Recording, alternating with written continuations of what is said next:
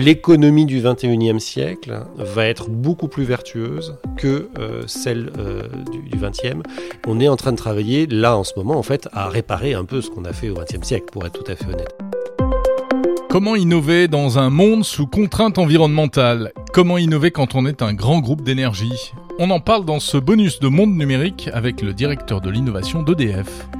Dans l'épisode 14 de Monde Numérique, on a parlé notamment d'hydrogène avec Julien Villeray. L'hydrogène, cette source d'énergie pleine de promesses mais aussi pleine de contraintes. Et là, tout de suite, on va parler d'autre chose, d'autres sujets tout aussi passionnants. Le nucléaire, les mini-centrales nucléaires autonomes du futur, les fameuses SMR. Et puis, euh, un autre sujet également, la captation du CO2. Peut-on aspirer le carbone de l'air pour limiter le réchauffement climatique ou bien n'est-ce qu'un rêve de technophile? Bienvenue dans Monde Numérique. Bonjour Julien Villeray. Bonjour.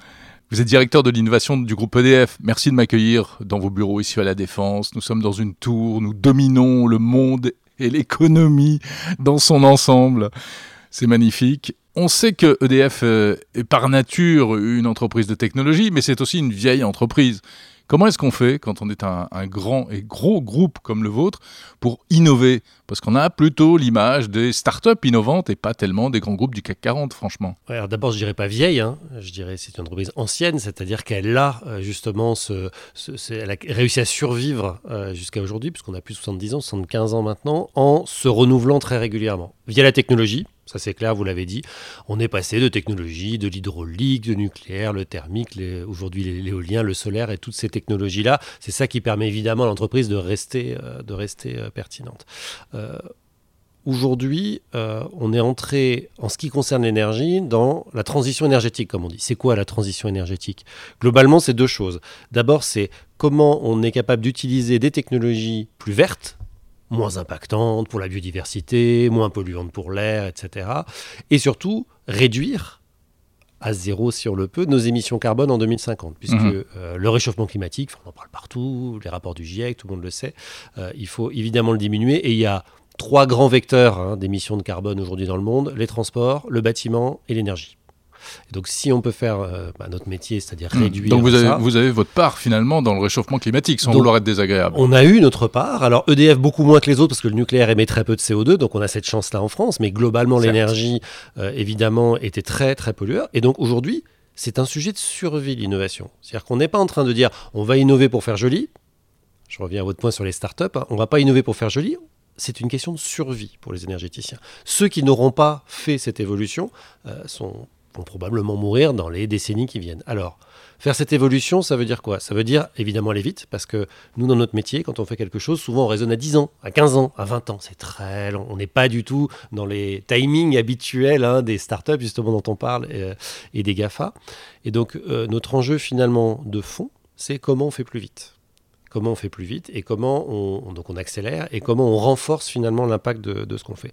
Donc oui, parfois on le fait avec des startups, même très souvent. Parfois, on crée nos propres startups avec des salariés de l'entreprise qui vont créer leur propre activité.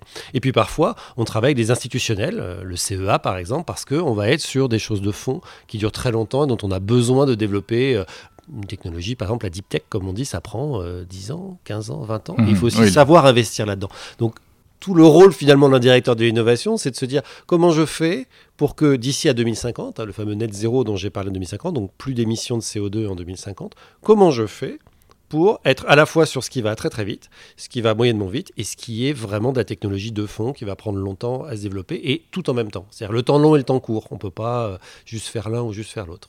C'est pour ça aussi que je pense que l'innovation dans les grandes entreprises est une vraie richesse, parce qu'on peut se permettre de faire les deux. Une start-up va pouvoir se permettre souvent de faire que le temps court, et peut-être qu'une entreprise pas très agile va faire que le temps long. Nous, on essaye d'articuler les deux. Mais on sait que c'est quand même difficile souvent de, de faire bouger, parce qu'innovation égale transformation, égale changement changement. Euh, et il y a forcément, et c'est normal, beaucoup de pesanteur en général dans les grands groupes. Oui, alors d'abord, euh, moi j'aime bien dire ça aux gens que je rencontre parce que euh, on a toujours une image glamour de l'innovation. L'innovation, c'est dur, c'est compliqué. on parle des startups. Euh, startups, c'est très compliqué pour une startup de survivre aujourd'hui. La plupart des startups se crachent, et c'est d'ailleurs le principe. Hein, il y en a une qui survit parmi une dizaine de milliers qui se mhm. créent. Et donc, il ne faut pas croire que c'est lourd, c'est compliqué dans les grosses boîtes, et c'est très simple et rapide et facile dans les petites. En fait, il y a des complexités absolument partout. Après, une fois qu'on a dit ça, oui, il y a un vrai sujet dans les grandes entreprises ces fameuses lourdeurs, les côtés politiques, euh, la difficulté à voir les disruptions aussi, c'est-à-dire ce qui va évidemment transformer le business. Euh, mais ça, très souvent, je crois que c'est euh, comment dire C'est un sujet culturel avant tout. Pour vous, vous transformer, c'est quoi? Par exemple, les centrales nucléaires. On, est dans une situation un peu compliquée, enfin bizarre, parce que d'un côté, on sait que c'est de l'énergie propre, enfin non polluante, propre, non, faut pas employer ce terme, mais en tout cas sans euh, CO2. Euh, et de l'autre côté, vous avez, il y a une pression politique pour dire faut fermer le nucléaire. Euh. Oui, alors là, typiquement, c'est très intéressant ce sujet-là parce qu'il y a à la fois la réalité de l'existant, on a des centrales nucléaires, on, est en train d'en reconstruire d'autres, le PR par exemple de, Flamanville, mais enfin il y en a d'autres dans, toute l'Europe, hein. il n'y a pas qu'en France qu'on construit des centrales, loin de là. et donc là, la question, c'est finalement, est-ce que ce nucléaire qu'on a pu avoir envie de nous faire fermer il y a 10 ans et qu'aujourd'hui, au contraire, on nous demande plutôt de garder ouvert le plus longtemps possible. Oui, enfin, vous avez vous fermé Fessenheim. Alors, parce que le politique, il y a 10 ans, a pris cette décision. Mais aujourd'hui, on nous demande plutôt de prolonger les centrales, hein, puisque les centrales existantes aujourd'hui vont être prolongées de 10 ans à la demande en particulier euh, du gouvernement. Donc, c'est vraiment quelque chose qui a changé dans la perception à cause du sujet climatique. Hein. Aujourd'hui, tout le monde sait que, mhm. honnêtement, sans nucléaire, on ne résoudra pas la question, la question climatique du point de vue, en tout cas, euh, de l'énergie. Donc il y a ça. Mais il y a aussi le fait que sur le sujet du nucléaire, par exemple, mais ça peut s'appliquer vraiment à toutes les autres technologies, l'hydrogène, par exemple, qui oui, on va en parler d'hydrogène. Vieille technologie, hein, c'est très ancien l'hydrogène, c'est pas un truc qui a débarqué il y a trois ans. Hein. Euh, c'est que il y a eu une, euh, un sursaut, grâce d'ailleurs à beaucoup de startups et d'entrepreneurs, un sursaut d'innovation où tous ces gens se disent mais par exemple, le nucléaire, on a eu trois générations jusqu'à présent de réacteurs. La recherche s'était un peu arrêtée.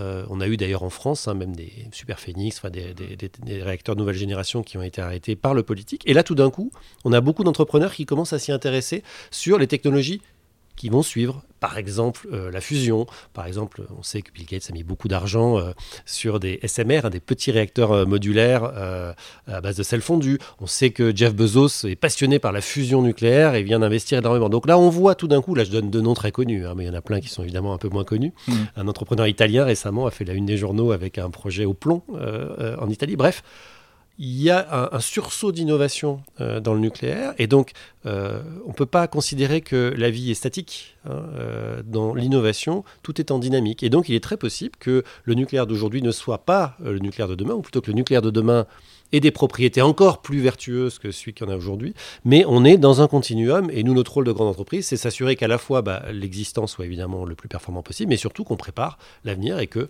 peut-être que dans 40 ans, sait pas, on aura du nucléaire partout avec de tout petits réacteurs extrêmement sécurisés et qui vont venir alimenter avec une électricité propre et avec très très peu de déchets, voire pas de déchets, euh, les Français. C'est possible ça? Alors c'est un scénario et c'est d'ailleurs un des scénarios privilégiés, y compris par euh, l'Agence internationale de l'énergie, qui dit il y a dans ces scénarios une possibilité, c'est qu'il y ait des, donc des SMR, hein, des petits réacteurs modulaires, qui soient disposés sur tout le territoire et qui ne présentent aucun risque hein, évidemment pour l'environnement ni pour, euh, ni pour l'homme, et qui permettent de produire de façon abondante cette électricité bas carbone, mais en plus vertueuse puisque sans déchets. Ça, c'est tout à fait une option. Comme ce qui a été envoyé sur Mars alors, euh, il y, a vraiment pour le coup plein, plein, plein de, plein, plein de technologies, mais dans l'esprit, euh, oui, tout à fait. Quand je parlais de fusion, c'est quoi la fusion nucléaire? La fusion nucléaire, globalement, c'est qu'on arrive à, à, recréer le soleil, À l'intérieur d'un réacteur. Et donc, on imagine bien l'énergie déployée par le, solaire, par le soleil. Donc, avec très, très, très peu de combustible, mais vraiment très, très peu, on arrive à produire une énergie quasi infinie. C'est évidemment un fantasme, hein, c'est un rêve, un rêve absolu. Et avec pas de déchets. C'est-à-dire qu'on est dans, euh, on va dire, une forme d'énergie ultime. Est-ce que ça arrivera? J'en sais rien. Moi, je serai peut-être mort euh, le jour où ça arrivera. Peut-être que je serai très très vieux et que je, je, je pourrai le voir, je ne sais pas. Mais en tout cas, c'est des choses qui se préparent aujourd'hui.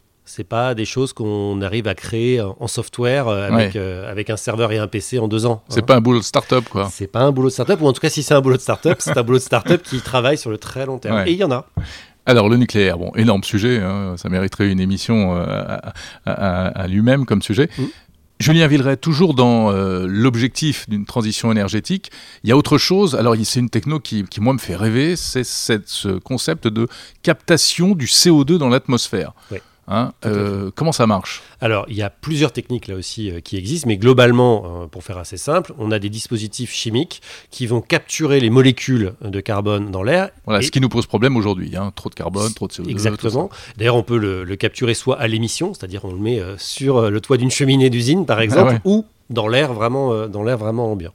Euh, donc on récupère ces molécules de CO2, mais il faut en faire quelque chose derrière. Mhm. Qu'est-ce qu'on en fait? Des cailloux, c'est ça? Alors on peut en faire plein plein de choses, et c'est ça qui est très intéressant dans les innovations qui sont en train de se développer maintenant, c'est qu'on peut les stocker dans le sol, par exemple dans des puits de pétrole qui seraient vidés et donc finalement qui servent plus à rien. Ça peut être un exemple. Nous, honnêtement, c'est pas vraiment la solution qu'on privilégie. Nous, on privilégie plutôt la réutilisation. C'est-à-dire comment on en fait finalement un, sous-produit utile. Mhm. Par exemple, euh, et c'est l'exemple que vous citiez qui nous intéresse beaucoup en ce moment, c'est comment on fait pour stocker ce carbone dans, par exemple, du béton le béton qu'on utilise hein, pour construire nos maisons, nos appartements et nos immeubles. Parce qu'en fait, ça le renforce, ce béton. Ah oui. Et donc, on a à la fois un produit qui est enlevé de l'air, euh, qui n'est pas toxique, mais enfin disons dont on veut se débarrasser dans l'air, et en plus il a une utilité, donc on peut le valoriser économiquement pour renforcer le béton derrière.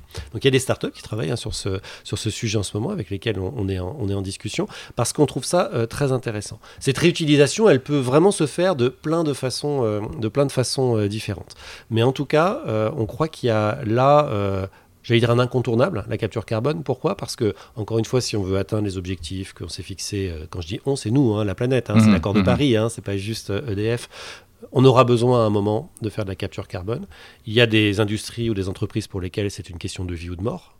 Euh, donc beaucoup d'argent est investi en recherche et développement, en innovation sur ces sujets-là. Vous voulez parler des entreprises qui produisent du CO2 qui produisent du CO2, ne serait-ce que par leur activité euh, classique. Euh, cimenterie, je sais pas, exactement, c'est un exemple parfait, les cimenteries, mais même les grands pétroliers je dis, les grands pétroliers qui, qui, qui voient bien qu'ils vont dans un mur euh, d'un point de vue euh, transition énergétique et qui donc se disent que s'ils veulent pouvoir continuer à valoriser leur production de pétrole, ils vont avoir besoin, de fossiles en tout cas, ils vont avoir besoin de faire de la capture carbone.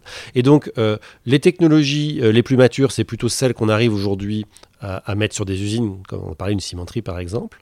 les moins matures, mais en même temps les plus comment dire, les plus waouh, les, plus, waouh, les, plus, excitantes, euh, mais même si on ne sait pas si à la fin ce sera économique, c'est mm. celles qui vont directement les capturer dans l'air. C'est un peu comme si vous aviez chez vous un purificateur d'air, hein, un Dyson dans un coin, ou voilà.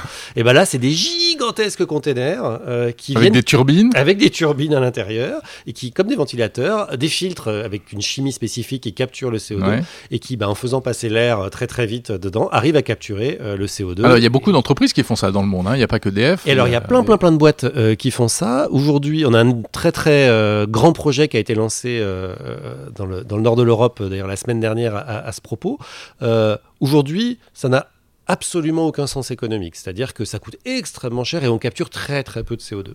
Mais mmh. il peut y avoir un moment, et c'est encore une fois bien ça qu'on cherche, hein, où une mise à l'échelle, une rupture technologique va permettre bah, que ce soit un complément. Ça ne sera jamais ça la solution complète. Parce qu'il n'y a pas une solution. Hein. Il y a une multitude de solutions mises, mises ensemble. Mais par exemple, Microsoft investit beaucoup euh, dans ces, ces, solutions de captation de l'air parce que Microsoft a pris un engagement c'est de compenser pas uniquement ses émissions de CO2 en tant qu'entreprise, mais de compenser toutes les émissions de CO2 qu'elle a générées depuis qu'elle existe. Donc de revenir dans le passé, dans une certaine mesure. Donc en fait, finalement, d'être pas net zéro, comme on dit, c'est-à-dire de ne pas arriver à zéro émission en net, mais d'être négatif, en émission négative. C'est-à-dire en fait, ils vont, ils vont enlever plus de CO2 que ce qu'ils ont produit dans leur hmm. histoire. Mais enfin, si euh, aujourd'hui ils dépensent beaucoup euh, d'énergie, pas forcément propre, pour faire tourner ces fameuses turbines euh, qui aspire le CO2 euh, avant que le bilan euh, Alors exactement. C'est pour ça que, comme je disais que pour l'hydrogène, euh, bah, s'il était produit de façon sale, c'était vraiment atroce de l'utiliser à la fin. De la même façon, faire des machines de capture CO2 qui ne sont pas alimentées par une électricité verte ou bas carbone, ça n'a pas de sens non plus. Donc évidemment, tout ça est systémique. de la même façon que quand on regarde, je prends l'exemple de la mobilité électrique en Chine, par exemple, on sait tous que les villes chinoises sont très polluées, ça s'améliore, mais sont quand même très très polluées. Donc la voiture électrique a du sens au point de vue euh, particules dans l'air, euh, puisque voilà, les voitures essence, diesel émettent des particules. Mais enfin, si l'électricité avec laquelle on le recharge est faite par des usines de charbon euh, qui ah sont à 20 km de Pékin, ce qui est le cas, le bilan à la fin est pas très très intéressant. Mmh, Donc mmh. tout est systémique. Il faut toujours revoir le système dans sa globalité. Donc on voit qu'il y a quand même dans cette dimension innovation une grande part expérimentale aussi. Hein, et à l'arrivée, tout ne réussit pas. Bien sûr. Une dernière question, Julien Villeray. Si on prend un peu de, de hauteur, face à ce défi de, la transformation de, nos, modes de vie pour sauver la planète en quelque sorte, il y a deux écoles aujourd'hui finalement. Euh, il y a l'école de la décroissance et il y a l'école de ceux qui pensent que le progrès et la technologie va nous aider. Mhm. Quel est votre point de vue? Alors moi, mon point de vue, il est euh, anthropologique, j'allais dire, c'est-à-dire il est humain. Euh, à mon sens, l'humanité a toujours recherché le progrès, le bien-être, le confort, le déplacement d'ailleurs, hein, le voyage. Enfin, je veux dire, aujourd'hui, évidemment, on prend l'avion pour aller au bout du monde, mais enfin, dans le passé, on prenait ses jambes pour aller découvrir le territoire d'à côté. Donc ça, moi, je pense que c'est consubstantiel euh, à, l'être humain et que je ne crois pas du tout que ça changera. Donc, euh, bien sûr qu'on peut faire des efforts et qu'on doit faire des efforts. Je ne suis pas du tout en train de dire qu'on doit épuiser les ressources. Je pense que la question de la ressource naturelle est très importante. Mmh. Comment on l'optimise, comment on l'utilise moins, voir comment parfois on en, on en recrée. Mais à la fin, je crois que euh, le, génie humain, entre guillemets, euh, va quand même vers le progrès, vers la technologie, vers le développement. Ça a toujours été le cas. Euh, moi, je pense que la parenthèse polluante, entre guillemets, qu'on a connue au XXe siècle, hein, pour, le dire, pour le dire vite, est une parenthèse. J'utilise ce mot euh, à dessein. Je pense que la prise de conscience aujourd'hui fait qu'on est vraiment beaucoup plus vertueux dans nos façons de penser l'innovation, de produire euh, nos produits et services, de recycler ce que l'on fait. Pas partout dans le monde, parce qu'on sait bien qu'il y a des pays qui ont un peu de retard sur nous, mhm. nous au sens par exemple France ou Europe en l'occurrence. Mais moi, je suis plutôt très optimiste sur le fait que euh, l'économie du 21e siècle euh, va être beaucoup plus vertueuse que euh, celle du, du, 20e. Et on est en train de travailler là en ce moment en fait à réparer un peu ce qu'on a fait au 20e siècle, pour être tout à fait honnête. Mais ce qui se crée maintenant pour le 21e siècle est quand même beaucoup plus respectueux, je crois, de l'environnement. Donc en tout cas, voilà, ça c'est vraiment ma conviction. Je pense que c'est vers ça, vers ça que l'on va. je ne crois pas que l'humain soit décroissant de nature, euh, de même d'ailleurs que le règne animal, hein, quand on le regarde fonctionner. Mais euh, on verra. Merci beaucoup, Julien Villeray, directeur de l'innovation d'EDF. Merci Jérôme.